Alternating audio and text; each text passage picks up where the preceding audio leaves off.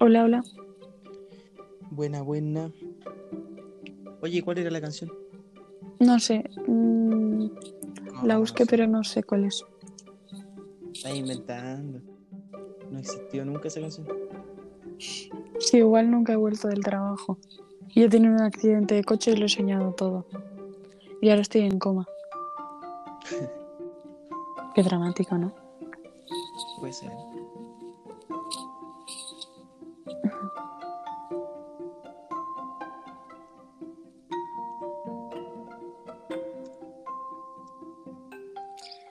Pues sí.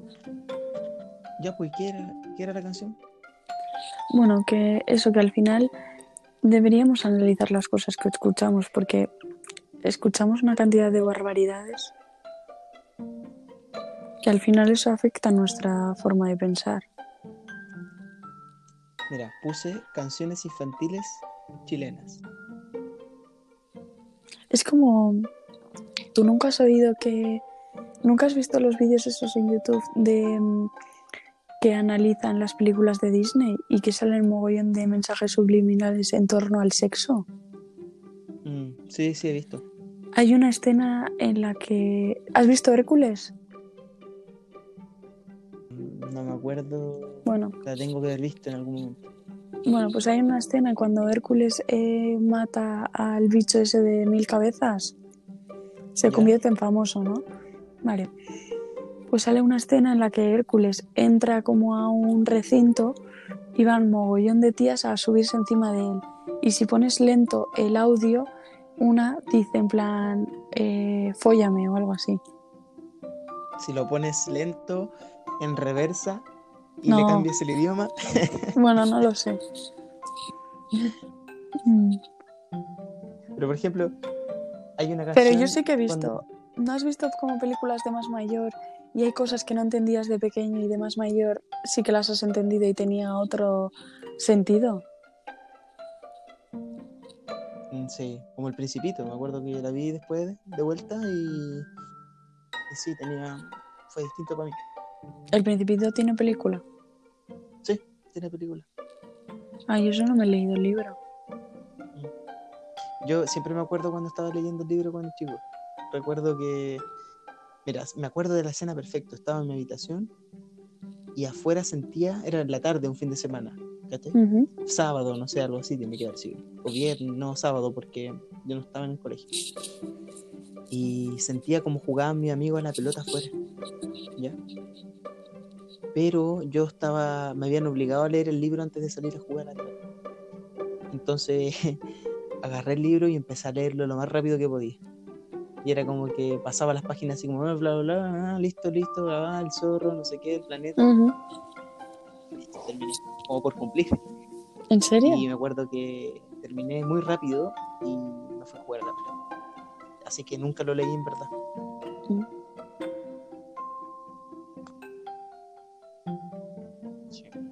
Qué triste es hacer ¿Tú recu- cosas por, por obligación. ¿eh? Y hacemos un montón de cosas yo- por obligación. ¿Qué no, qué no haces por obligación? por ejemplo? ¿Qué no hago por obligación? Mm, Muy buena pregunta.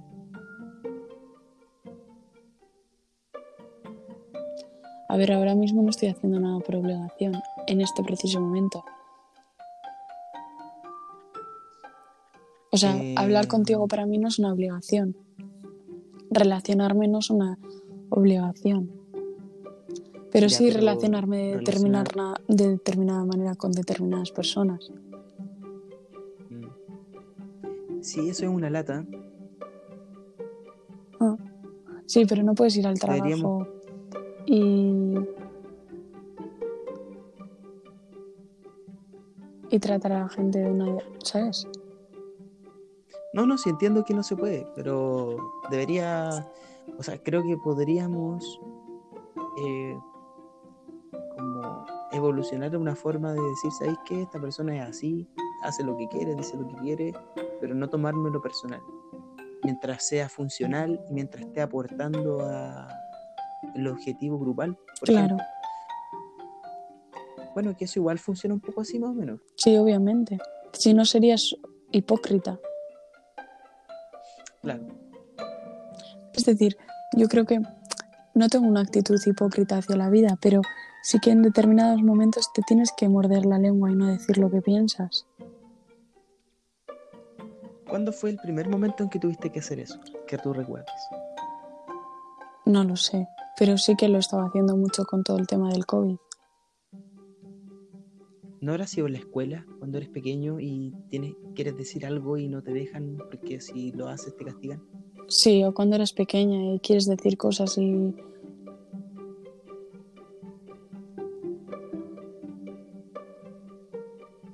O que te digan, no, esto no lo hables, o sea, esto que has visto en casa no lo hables en la calle o así. O esto que se dice en casa no lo hables en la calle. Recuerdo que una vez en el colegio eh, me hicieron pasar adelante y la profesora dibujó orejas de burro. ¿Hacíais eso? Sí, Y yo tuve que ponerme el pizarrón, así, y ponerme en las orejas de burro que me había dibujado la Eso es profesora. bullying. ¿eh? Es ridiculizar a un alumno. ¿Te dais cuenta? Qué fuerte. Mm. Igual que también veía que Y esa que gente, era que y quizás ha traumatizado. O sea, supuestamente estudias, eh, eres profesor porque te gustan los niños y todo eso, y te gusta educar y enseñar. Y luego te dedicas a hacerles bullying y a humillar a los niños. ¿Qué valores le vas a enseñar a los niños si haces tú eso? Pero que eso también pasa en otros trabajos. Eh, eh, Pero es que yo, por ejemplo, ¿a ti no te pasó en un momento de tu vida en el que cuando eras pequeño pensabas que los adultos eran diferentes a los niños y que los conflictos que había eh, cuando eras niño no iban a haber cuando eras mayor? Y luego te das cuenta que los adultos son igual que los niños. Mentirosos, Claro, sí. manipuladores. eh, Yo creo que son peores que los Sí. niños. pero en realidad es que esos niños crecen y siguen siendo las mismas personas. Si tú eres manipulador, mentiroso, como que andas chismotre, eh, ¿sabes? De esa gente que, que le gusta hablar de todo el mundo y va metiendo mierda. Si tú eres así, de mayor también vas a serlo. como, que- como que se asume que después de cierta edad y entrar a una adultez, eso ya no es más así. Pero claro, es una mentira, porque a veces se exagera más aún ese comportamiento. Sí, Mira, por ejemplo, el otro día eh, fui a trabajar y tú ya sabes que en mi trabajo cada día me dicen que vaya a una planta diferente, ¿no? Bueno, pues llegué un poco justa. Yo tengo que entrar eh, a menos cuarto para que me den el relevo, ¿no?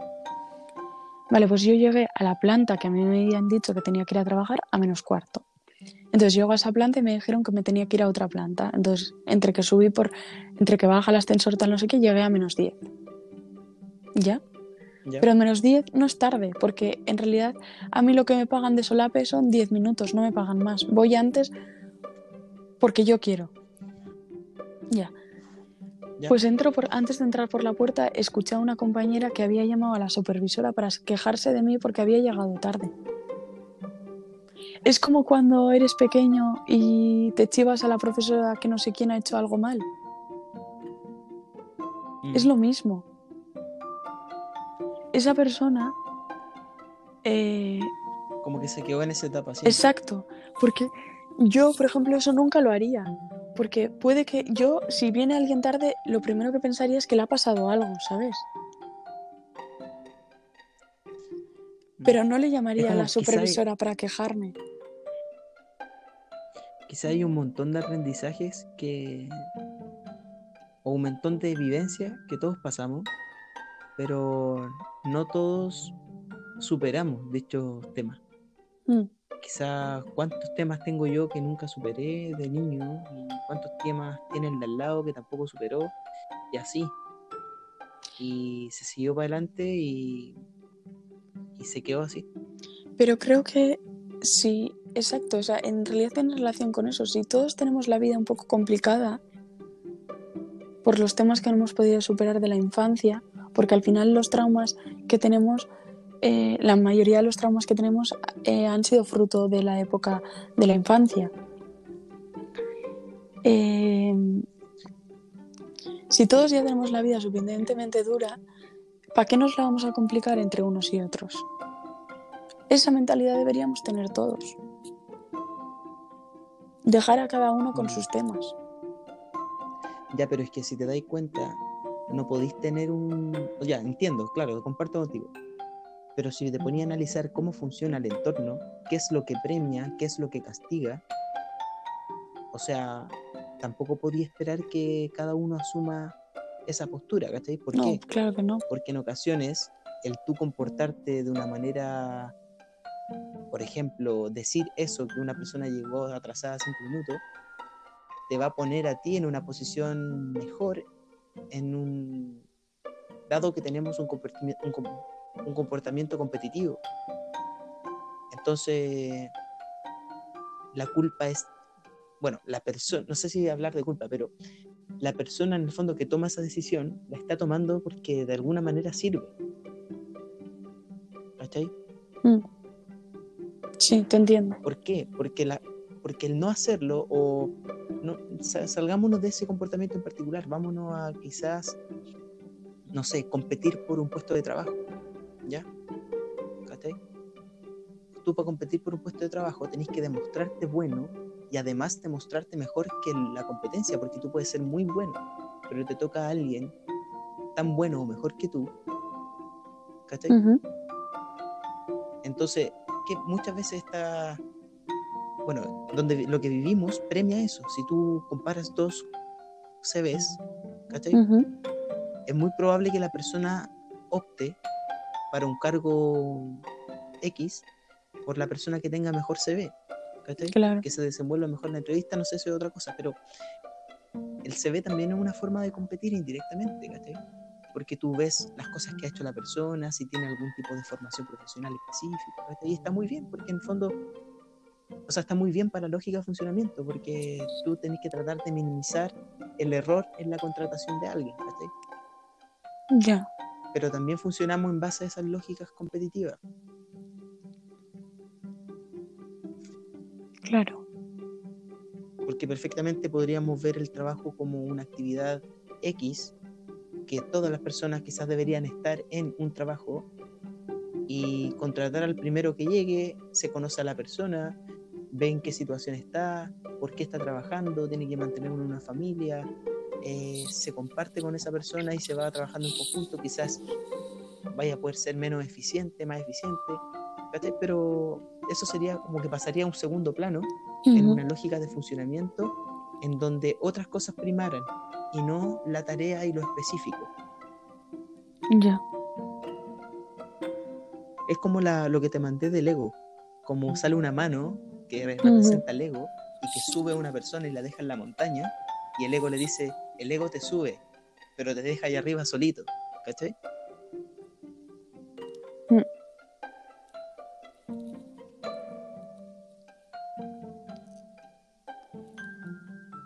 Pero qué triste, ¿no? Vivir en una sociedad así.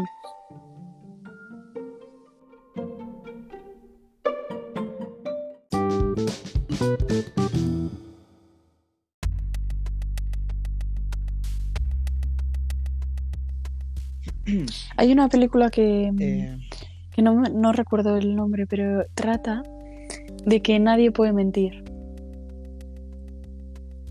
¿Nadie o solamente el protagonista? No, nadie. No es esa que es de... No. Es otra que nadie puede mentir. Y... mm, Incluso las relaciones entre personas cambian. Es decir, el amor no existe en esa realidad. La invención de la mentira se llama, o la mentira original en español. No sé. Pero es que Salen... no es que uno no pueda mentir, ¿eh? es que toda la sociedad, todo el mundo, nadie puede mentir. Sí, mira, en, en inglés es la invención de la mentira. En español, la mentira original. Y A son ver. cuatro personas. Son cuatro, son una chica y tres. Exacto. Exacto. Ya. Ya. Y en esta película trata que las relaciones cambiarían. Es decir, si no podríamos eh, mentir, el amor no existiría y te gustaría estar acompañado de alguien que genéticamente sea igual o superior a ti. Ya, ¿y por qué superior? ¿Por qué igual o superior y no igual o inferior? Porque no quieres ser inferior nunca.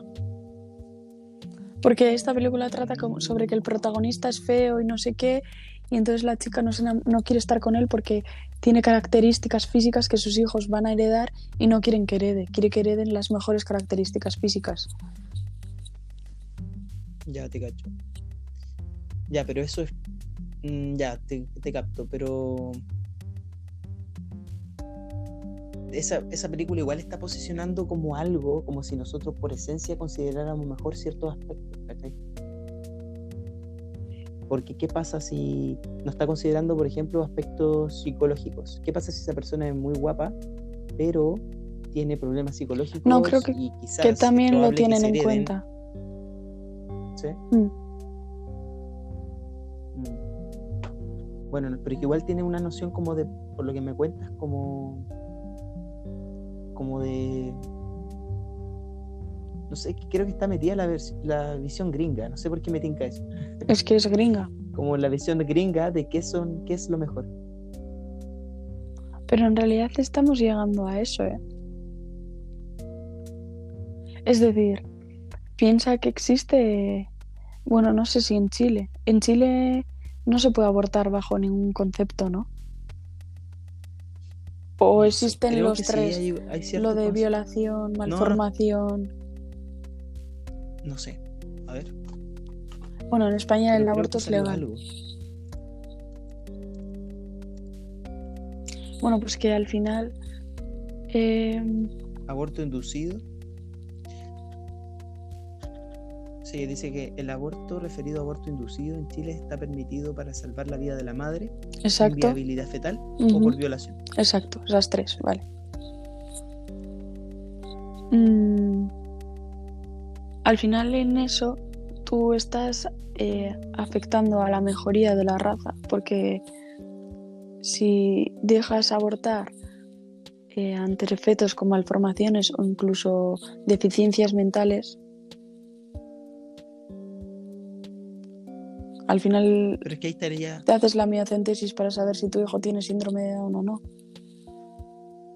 pero es que ahí estaría asumiendo de que eso es inferioridad. Pero yo no lo estoy asumiendo. Con lo que dice sí, po. porque está diciendo que aportarías a la mejoría de la raza.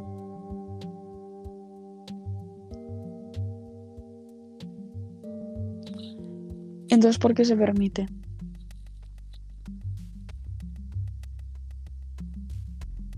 Porque la sociedad quizás lo considera mejor. Ah, Pues eso voy. No es que yo sea, sino que la sociedad ha decidido eso. Pero, o quizás también puede ser una es como ampliar una libertad nueva.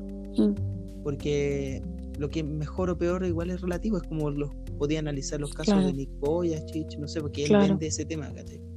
O, o el tema de que dicen que los niños con síndrome de Down no tienen el gen de la maldad, etcétera. Ya. Al final es, es tan relativo que va a depender de lo que tú queráis creer. Ya. Sí, es, es cierto.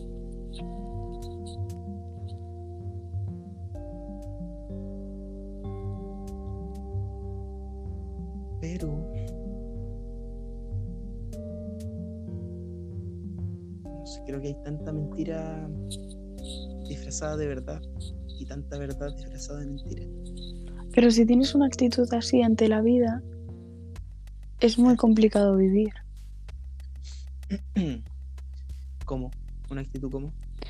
Que al final si todo el rato te estás planteando que lo que te están diciendo puede que sea mentira, no puedes vivir. O sea, yo creo que puedes vivir, pero sabiendo que no hay una verdad de fondo. Exacto, no sí. quieras creerla. Exacto. ¿cachai? Sí, sí, sí.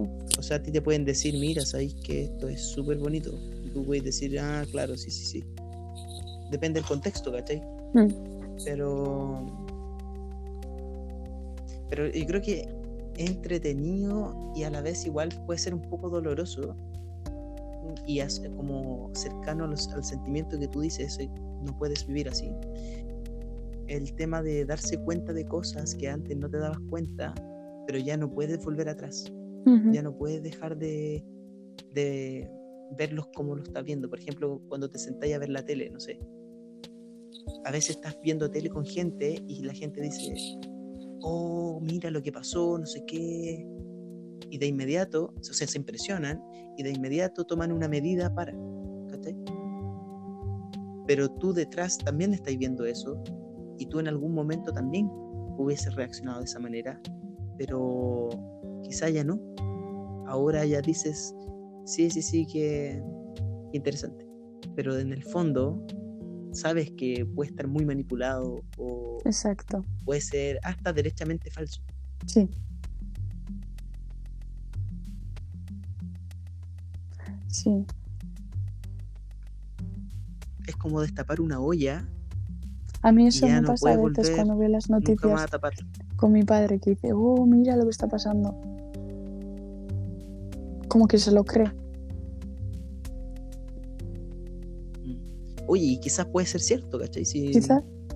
Tampoco es como que uno pueda decir, mira, sabéis que no, eso es falso, o todo es falso. Quizás puede ser cierto algunas cosas, pero, Pero siempre hay una manipulación detrás. Es decir, hay determinadas imágenes que se muestran en un determinado momento del día o del año. ¿Sabes? Es cuando le interesa. claro, es como estar constantemente conversando con alguien y tú no sabes si esa persona te está manipulando, te está contando lo que le pasó, te está exagerando la situación o no.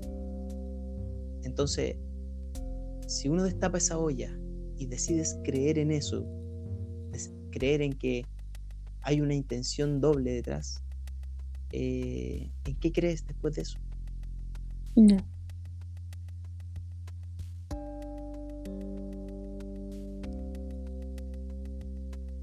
sé, hay- ¿Puedes volver a creer en algo de manera eh, sincera o no, inocente? ¿Puedes creer algo en algo de manera inocente nuevamente? es que deberíamos poder. Es decir, no te tiene que afectar. Yo creo que hay que tener una actitud em, no sé, una actitud como pasiva ante la vida.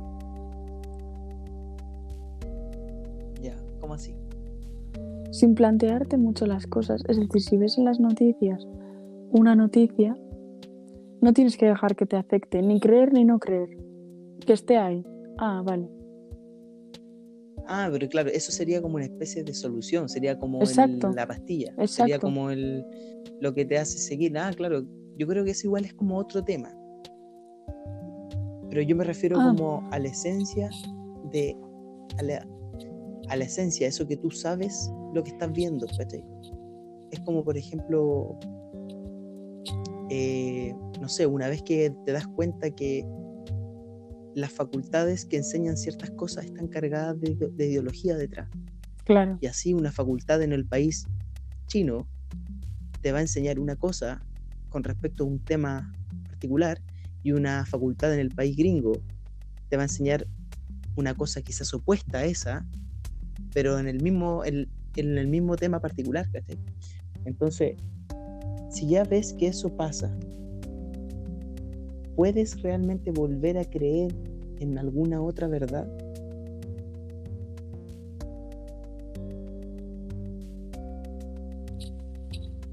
Mm.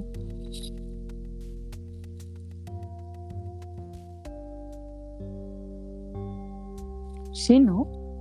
Porque te las puedes plantear. Ya, ya a nosotros nos ha pasado, ¿no? Que quizás hay cosas que te han dicho siempre desde pequeño o que te han estado induciendo y cuando eres mayor te las has replanteado y has cogido otra idea desde totalmente diferente, ¿no? Ya. ¿Y quién te asegura a ti que esa nueva idea que tú coges y asumes y adquieres y interiorizas, quién te asegura a ti que es una verdad o que es otra mentira que todavía no te has dado cuenta que es una mentira? Pero al final es terminología, es decir, verdad, mentira, qué es verdad y qué es mentira. Yo creo que tenemos que olvidar eh, ese término lo que tienes que pensar es lo que te hace bien para ti. Al final tú... Ya, pero es que nuevamente, yo creo que nuevamente vas a solución. Y creo que yo no estoy como en la... No estoy planteando como algo en la esfera solución. Ya. Como que lo estoy planteando en la esfera de... de origen. ¿Cachai? Porque si tú me dices, esa es la solución, claro, yo te puedo buscar una solución y, y, no sé, voy a un psiquiátrico y que me den pastillas y estoy feliz todo el día, ¿cachai? Pero me refiero a, ese mundo de ideas en donde hay una idea dominante y ya no es tan dominante para mí, ya la empiezo a cuestionar.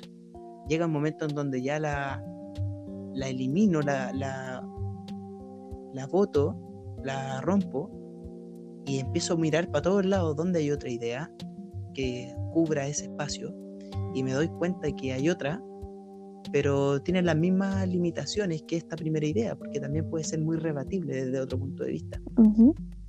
Entonces quedo, en, quedo y quedamos, creo que cualquiera que llega a ese, a ese lugar de ideas, queda en una en un vacío, ¿Por qué en un vacío? Porque no le llena ninguna idea.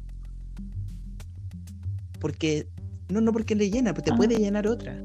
Puedes encontrar otra que te gusta mucho y adquirirla, pero sabes que no necesariamente va a ser una verdad, ni una certeza, ni un. ¿Cachai?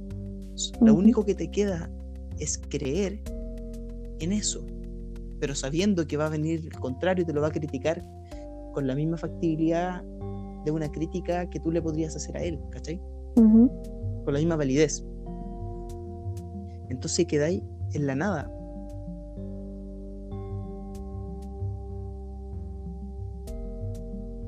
Como cuando eres niño. Que vas explorando el A ver, ¿cómo eso? Como cuando eres niño que vas explorando diferentes ideas. Porque en realidad tú no tienes nada. O sea, cuando tú eres niño no tienes ideas interiorizadas, vas interiorizando ideas, vas descubriendo diferentes conceptos. Entonces todo es nuevo, todo lo absorbes. Claro, quizás sería similar a eso, porque es como un niño que hace muchas preguntas. Y que está todo el rato, ¿por qué tal cosa? ¿Por qué eso? ¿Por qué no? ¿Por qué sí? Y en algún momento esas preguntas se las respondieron. Y quizás lo más apropiado en su momento es decir no sé a la respuesta a esas preguntas. Y que las descubra por sí mismo. Ofrecerle quizás la alternativa de decir, mira, ¿sabéis qué? Yo creo, creo, usando esa palabra, creo esto pero lo decidí creer. Ya, te entiendo. Es que es súper importante cómo empleamos el, el lenguaje y a veces no nos damos cuenta. O yo quizás no me doy cuenta. Es que yo creo que todo, todo ya automatizamos muchas cosas. Por ejemplo, ahora yo no estoy pensando qué palabra viene salvo ahora que me puse más consciente y saber qué palabra te quiero decir. Pero aún así, creo que el pensamiento rápido em, domina en estas situaciones. El pensamiento lento, cuando empezáis a ver qué palabra usar en el momento, ¿cachai? Creo que otro tipo de pensamiento. Claro. Pero, en pero resumiendo, yo creo que no llego a otra máxima que no sea la de que hay un vacío, hay ideas y tú tienes que agarrar esa idea y creer en ella, porque no hay una forma de comprobarla con una certeza tal que ya no tengas que cuestionarla nuevamente. ¿O si se te ocurre alguna? Es que la vida es cambiante. Yo creo que las personas van cambiando y van descubriendo conforme. O sea, es decir, como el niño es un libro, o sea, sin escribir, un libro en blanco, eh, cuando eres adulto ese es el- ese mismo libro pero con tachones. Entonces, eh, ideas que tenías interiorizadas se van sustituyendo por otras en función de tus experiencias. Entonces yo creo que siempre tienes que... eh, siempre vas interiorizando nuevas ideas y sustituyéndolas por otras. Pero ¿no crees que ese, esa creencia de que el niño es un libro en blanco es una creencia y perfectamente podría ser que el niño no sea un libro en blanco, el niño sea un libro completo que ya viene con, una con cierta información? Y eso explicaría un poco cómo los niños tienen distintas personalidades a pesar de ser hermanos, ser criados en la misma casa, dormir en la misma habitación. Sí, pero por ejemplo, si tú un Entonces, niño lo coges creo que y, y lo maltratas de pequeño, le vas a crear unas ideas determinadas. Vas a modificar totalmente. ¿no crees, Mm. Sí, sí, sí, ya, pero estoy ¿no de crees que acuerdo eso contigo. podría ¿eh? ser un libro, un libro completo modificado nomás? Como imagínate un libro que ya Ya. está completo y se te cayó al agua, se te, ¿cachai? Sale una página. Pero es como otro paradigma, es como tenemos un paradigma de que somos seres vacíos y ese es el que domina. Y que llegan a este mundo y todo se nos tiene que enseñar y se nos tiene que aprender a, enseñar a vivir en sociedad, respetar normas, reglas, eh, educar en ciertas cosas que ni siquiera nos interesan. Eh, ir llenando este, este recipiente vacío. Y, pero eso es una creencia. No, yo creo que Ya, es una. No necesariamente es una verdad. pero claro, Puede ser perfectamente, todo, pero equivocado. todo el ser humano tenemos partes innatas dentro de nosotros. O sea, hay partes de tu carácter que están en tu ADN. Pero eso, eso, eso mismo que tú estás diciendo, tal cual. Perfectamente puede ser una. O sea, yo creo que es una creencia.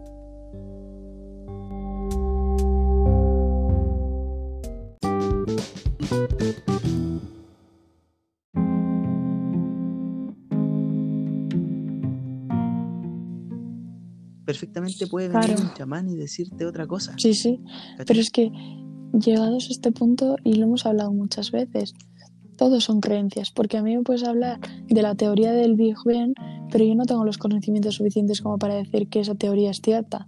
Simplemente tengo que creer en que eso es verdad. Y la persona que la investiga, me pregunto yo, la persona que sabe y que tiene todos los conocimientos para decir que eso es cierto, también está creyendo, ¿no? Claro, O es una verdad. claro. Por ejemplo, el... eh, a ver, no, esto no sé si es verdad o no. Sabes que hay mucha conspiración con el tema del COVID y la vacuna del COVID y si esa vacuna va a llevar eh, un chip integrado dentro.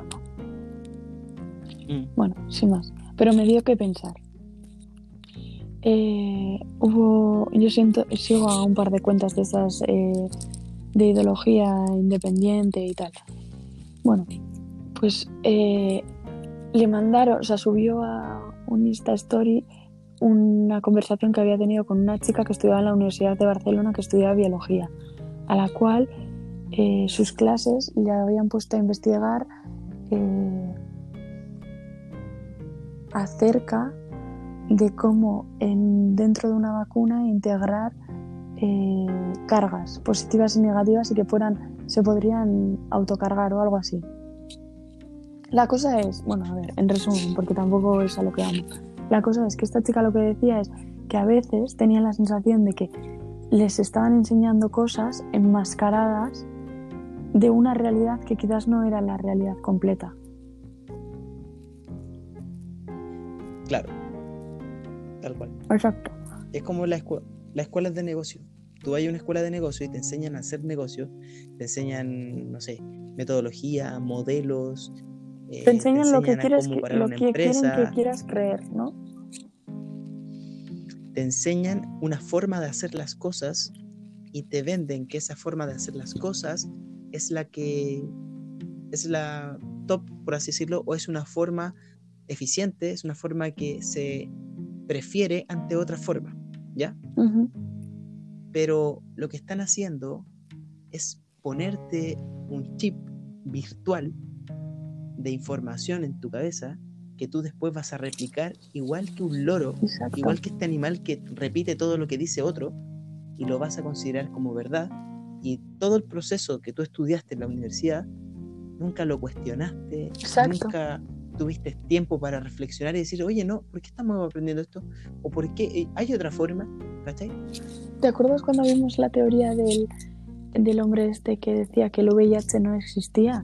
Que simplemente era una terminología que se le había dado a diferentes patologías, que todas ellas que creaban inmunodeficiencia por diferentes factores.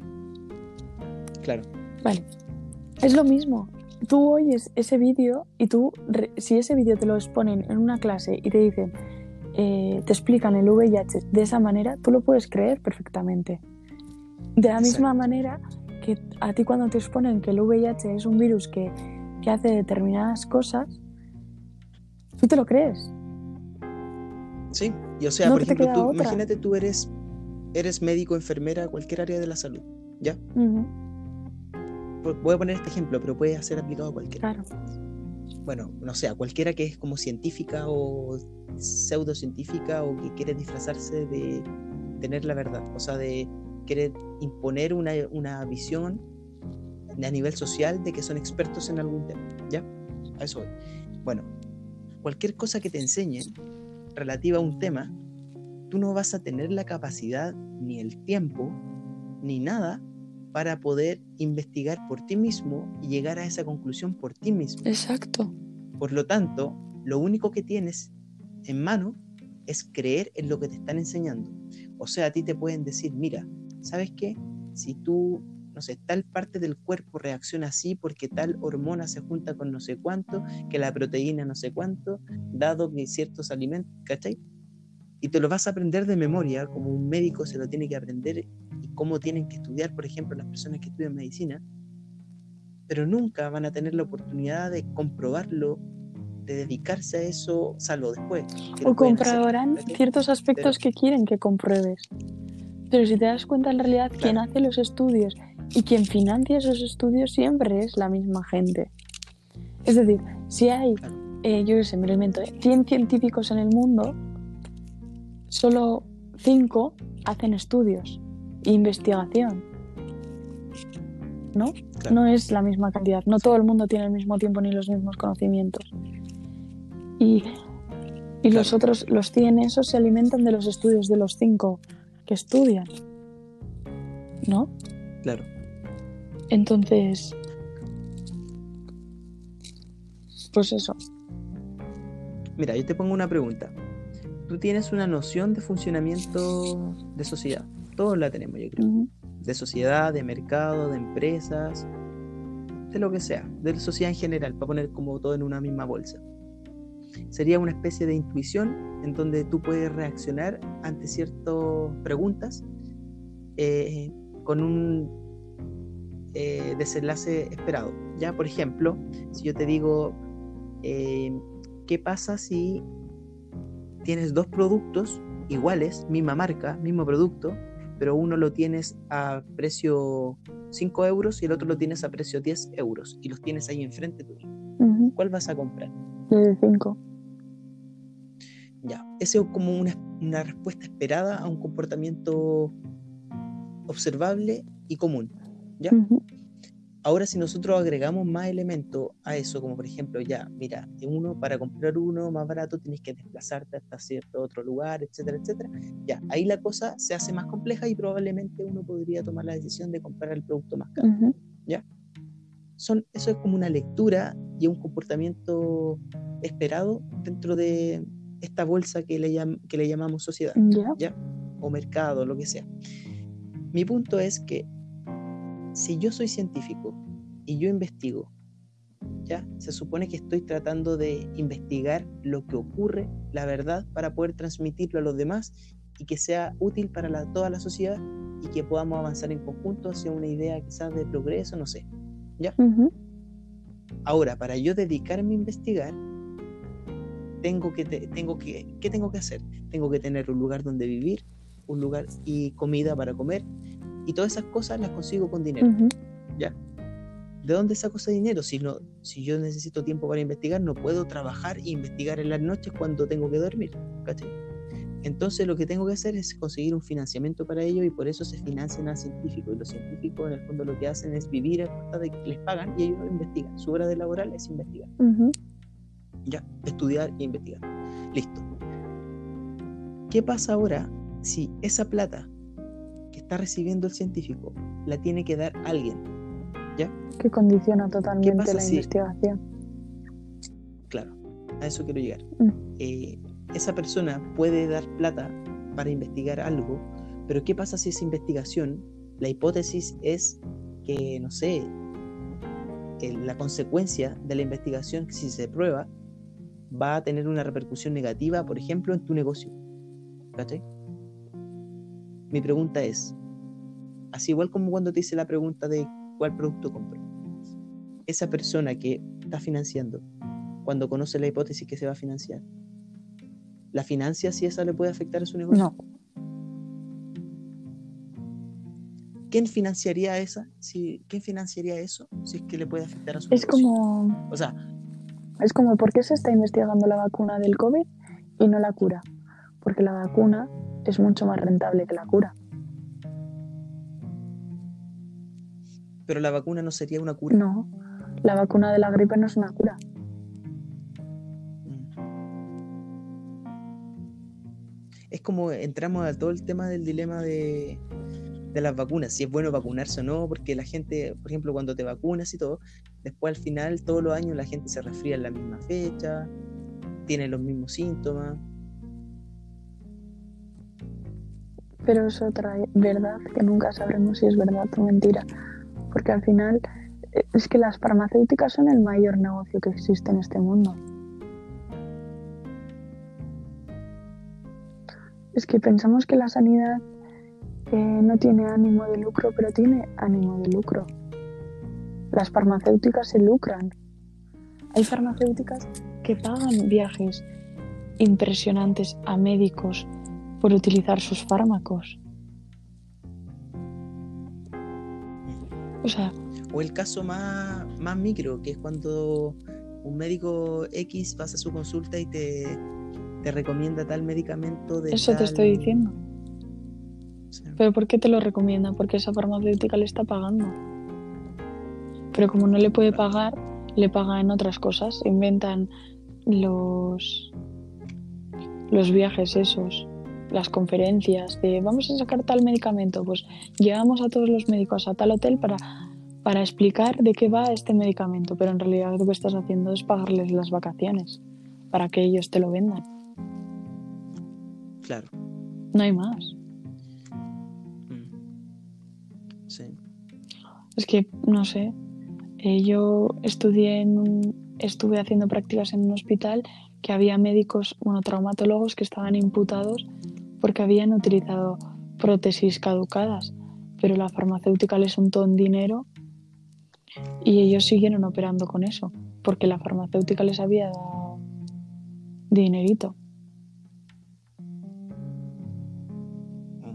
Todo, todo es dinero. O Entonces, sea, es que mira, si hay muchos intereses detrás de las cosas, eh, mi pregunta es, ¿para qué entonces creer? ¿Para qué te sirve creer en algo?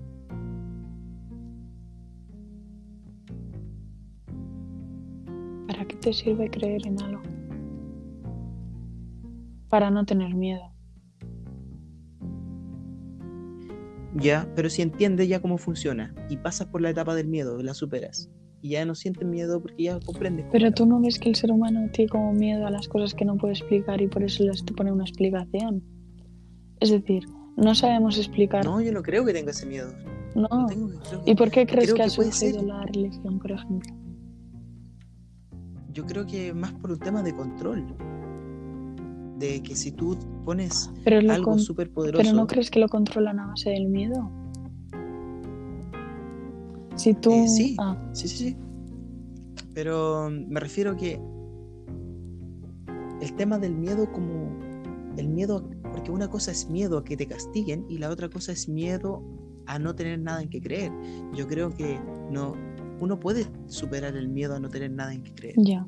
Ahora el miedo a que te castiguen, creo que, quizá igual se puede superar, pero vaya a estar si- siempre, bueno, no, a no ser que ya pierdas conciencia del miedo que te castiguen, ¿cachai? O que te castiguen tanto que ya no tengas eh, esa fuerza reactiva, ¿cachai? Claro. Pero creo que perfectamente podrías dejar de creer y sobrevivir.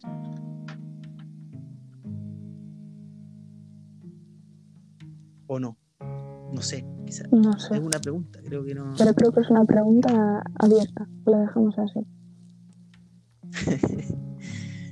La dejamos así. Vale. Así no pasa nada. No pasa nada, ¿sabes? Ya, yo me marcho. Yo también. Ya, ya fue mucho, mucho por. Ya. Chao. Chao, Lin. Chao.